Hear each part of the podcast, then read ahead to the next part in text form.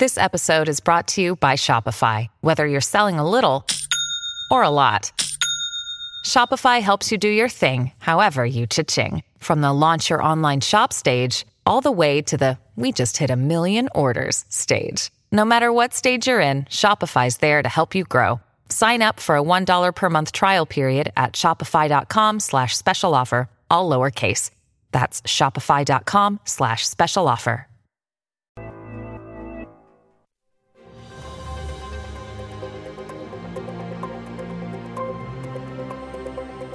Bien, continuamos en Americano Media y quiero aprovechar estos últimos minutos del programa para hablar de Nicaragua. Un grupo de sacerdotes ha pedido el cese de la persecución política en, Nicaragua a la Iglesia Católica, así como la escuchan, el régimen criminal asesino.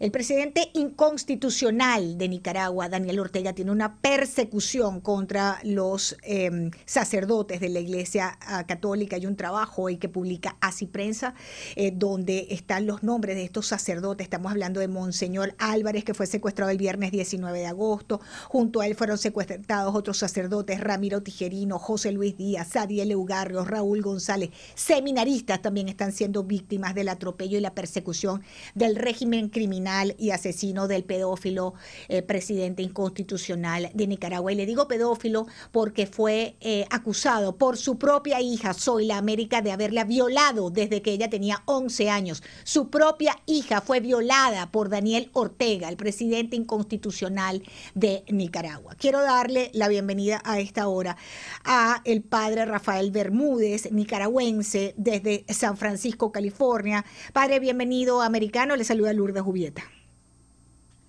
Buenos días, Julieta, bendiciones y saludos a todos aquellos hermanos que te están acompañando a esta hora e informándose al mismo tiempo. Dios te bendiga y a ellos también. Amén, Padre. Gracias por esas bendiciones que hago extensivas a toda la eh, comunidad que nos escucha en Americano Media. ¿Cuál es la situación real de la iglesia en este momento en Nicaragua? Bueno, qué decirte, la única luz que tenemos es Dios porque las luces humanas ahorita no existen porque no prevalece la razón, sino que simplemente prevalece la necedad. Tú sabes que la palabra necio, es estúpido. Perdón que lo diga así, me perdónanos los que están escuchando y viendo. Eh, pues no prevalece la razón, sino solamente la necedad la imposición y, una imposición totalmente desmedida, eh, con capricho y al mismo tiempo con muerte. Entonces, la única luz, como te vuelvo a repetir, es Dios porque aún el Papa ha manifestado, ha sido muy claro cuando nosotros leemos eclesiológicamente lo que nos ha dicho, no, no, no se ha logrado realmente una comunicación. Recuerda que el nuncio mismo fue expulsado y pues no ha habido señales de un nuevo anuncio, lo que significa que no ha funcionado la diplomacia. Bueno, nunca funciona con los Ortega, si no funciona la, la, razón. Entonces no funciona la diplomacia, funciona en beneficio de ellos, lógicamente, cuando les conviene.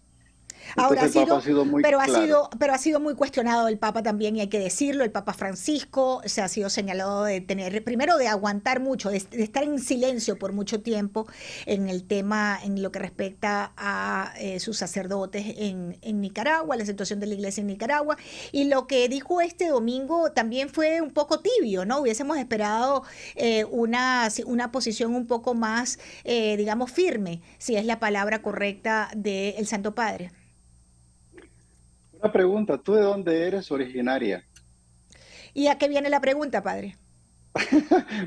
si tú conoces el régimen cubano, si tú conoces a los Maduro, si tú conoces a los Ortega Murillo. Eso no justifica la eh, iglesia. el Papa Juan Pablo II fue el, el, el, Papa que ayudó a la caída del comunismo en, eh, en, el mundo y soy de origen venezolano. Créame que conozco perfectamente lo que es la tiranía y además soy hija de exiliados cubanos, así que doblemente lo conozco.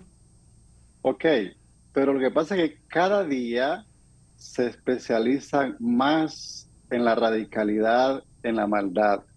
Si el Papa hubiera sido, así como hablamos nosotros, de radical, declarando totalmente una ruptura que está tratando de, que no suceda, el, domingo pasado, que fue el día que él... Usted está tratando de justificar al Santo Padre cuando los propios feligreses están muy descontentos con la posición del Papa Francisco frente a estas dictaduras. ¿Por qué esa posición tan tibia frente a los dictadores? Si, si el Papa hubiera sido si el Papa no estuviera buscando una salida, yo no estoy justificando, sino que si el Papa no hubiera buscado, o sea, no, no supiera manejar, o sea, si no busca cómo manejar esta situación, ¿sabe lo que hubiera pasado el domingo? Todos los serviles, todos los mantenidos de Ortega Murillo hubieran estado destruyendo las iglesias y matando a todas las personas que se acercaran a la iglesia. Muy bien. Se me acaba el tiempo, lamentablemente. Tengo que esta conversación tan interesante con el, sacerdote que nos acompañaba, el padre Rafael Bermúdez de San Francisco, California. Un tema muy caliente, por supuesto, el de la Iglesia Católica y la posición del Papa Francisco frente a las tiranías en América Latina y en el mundo. Me tengo que despedir. Gracias por acompañarme. Yo soy Lourdes Jubieta. Sigan con Americano Media.